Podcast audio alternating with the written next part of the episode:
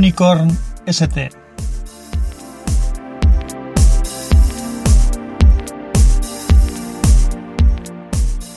Capítulo 14. Era post-PC.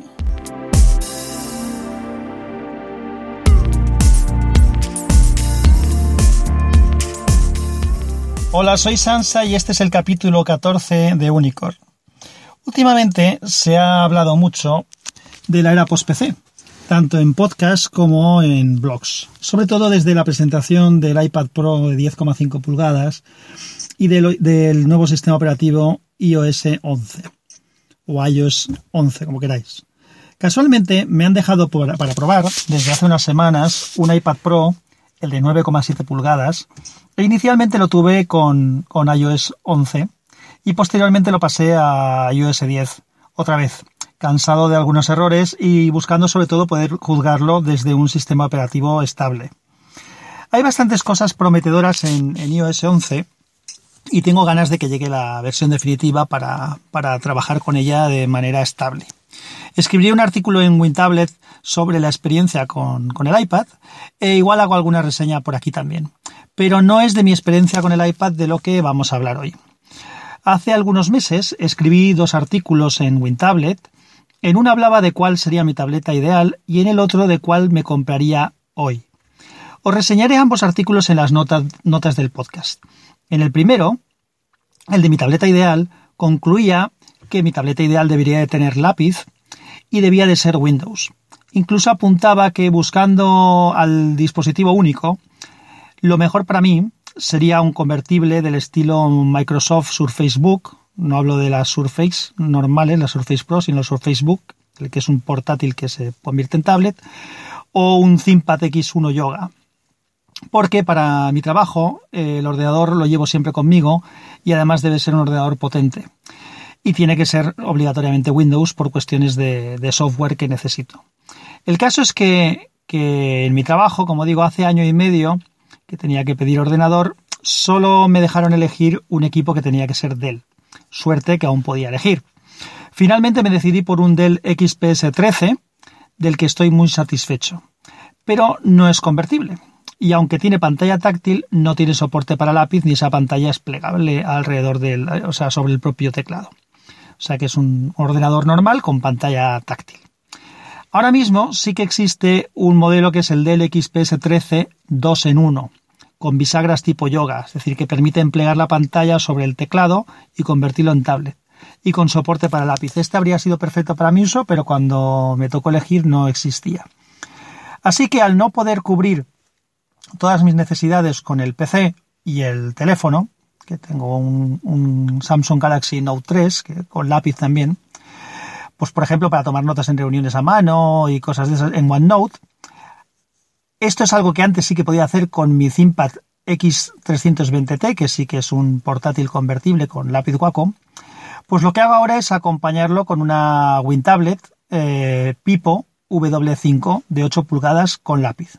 Es un equipo barato, de unos 90 euros, ligerito, y funciona francamente bien, aunque lógicamente tiene sus limitaciones porque un cacharrito con un Intel Atom sencillito con 2 GB de RAM y 32 GB de memoria, aunque tiene tarjeta SD para ampliarla y de hecho tengo una tarjeta de 64 GB para ampliarla, pues no, no es una, no puedes hacer grandísimas cosas, pero eh, cumple muy bien con su papel. Y como teléfono, como digo, ya como he dicho antes, llevo un Galaxy Note 3.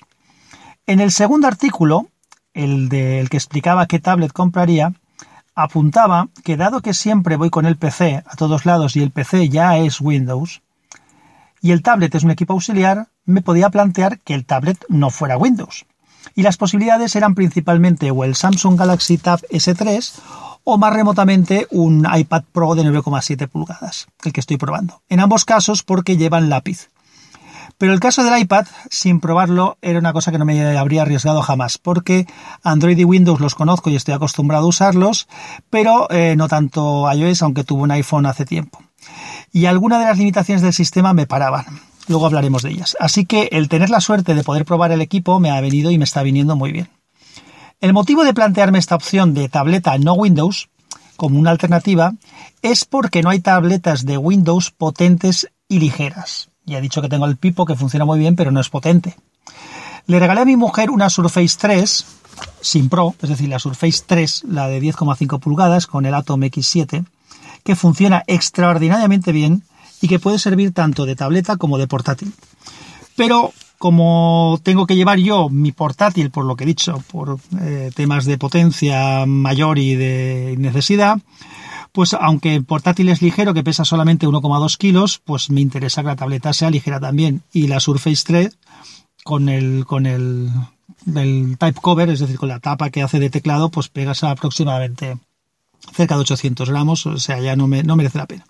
Así que aquí ando probando el iPad Pro, con sus limitaciones, pero que, a pesar de esas limitaciones, funciona muy bien. Como equipo de complemento, que es lo que estaba yo pensando, resulta muy cómodo de usar, más rápido y más conveniente que el Pipo W5 para muchas funciones. Pero no sustituye al PC, cosa que sí que podría hacer el Pipo o hacer el Surface 3 de mi mujer, porque de hecho son PCs. En un mundo idílico, con conexión permanente a Internet y un buen ancho de banda, podría usarse el iPad Pro con un escritorio remoto para poder acceder al software que no está disponible en, iOS. E igual algún día llegamos a esa situación, pero no es el caso. No estamos permanentemente con unas conexiones gratuitas y potentes y con ancho de banda en cualquier sitio. Pero hay un motivo por el que, en mi opinión, un iPad Pro no puede sustituir a un PC. Casi que, deberíamos de poner entre comillas la palabra pro si pretende ser profesional ni puede pretender ser más que un ordenador, un superordenador, como dicen en la publicidad. Y ese motivo es que no soporta ratón ni trackpad. Y eso es un pecado mortal para tantas pretensiones. Para mí, la era post-PC no es no usar un PC con sistema operativo tradicional como Windows, Linux o S10. Para mí, la era post-PC es el paradigma de la movilidad y eso lo da la ubicuidad de la información y la sincronización de mucha información. Y ejemplos de eso, por ejemplo, lo, pongo con el ir con mi Note 3, con el teléfono, conectarlo a un dock que tengo y manejarlo con teclado ratón y con el monitor. Y poderle conectar un USB con memoria a ese dock y poderlo leer. Algo que, que también puede hacer incluso mejor el nuevo Galaxy S8 con su dock de conexión que ya han llamado DeX que presenta Android en un formato de escritorio con ventanas escalables. O mejor aún, puede ser el llevar mi Pipo W5 de 8 pulgadas que he comentado antes, que llevo a cualquier lado en un bolso, conectarlo a un replicador de puertos y quedar conectado al ratón, a la impresora, al escáner, al monitor, a la webcam y usar al teclado y usarlo realmente tanto en forma como en posibilidades de software como lo que es un PC. El iPad es un equipo excelente y muy muy versátil pero solo tiene un conector propietario, que es el Lightning. No puedo conectarle cualquier disco duro o memoria externos, no soporta el poderlo conectar a varios monitores y, como he dicho antes, no admite el uso de ratón.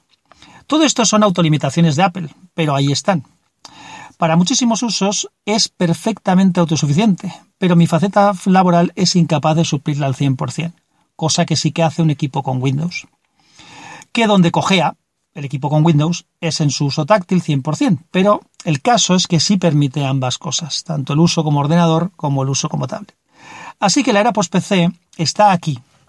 La tenemos aquí, en el sentido de lo que he dicho antes, de la ubicuidad de nuestros datos, de poder usar diferentes equipos con diferentes sistemas operativos y formatos, tamaños quiero decir y demás, para hacer muchas cosas. Empezar a trabajar con un archivo en el PC, continuar en el tablet, acabarlo sentado en la espera de la peluquería con el móvil, o incluso el software que en muchos casos ya es ubicuo, como por ejemplo Office, que tiene versiones en todos los sistemas operativos, aunque en alguno de ellos no completas. Pero ya permite hacer muchísimas cosas.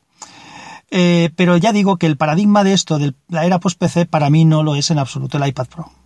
Que por cierto, voy a quedarme con él, con el que me han dejado, porque sí hace genial muchísimas cosas y a nivel personal podría cubrir el 80% de mis usos y complementa perfectamente el ordenador para lo que yo pensaba que podía ser. O sea que ese segundo post, eh, perdón, ese segundo post que escribí me parece que fue acertado. La era post-PC son en realidad todos los equipos actuales, que en realidad todos son ordenadores, los teléfonos Android, los iPhone, los Chromebooks, las tabletas y por supuesto los ordenadores y portátiles. Esa posibilidad de múltiple uso para muchas cosas es lo que es post-PC. no estamos ligados a un puesto fijo, estamos nos podemos mover entre no solamente con un equipo móvil que nos podemos llevar, sino entre diferentes equipos podemos trabajar con la misma información. Eso es lo que para mí es, es, es post-PC. Pero, como decía, a nivel profesional, en muchos casos, y el mío es un ejemplo claro, seguimos necesitando un PC con, en mi caso, con Windows.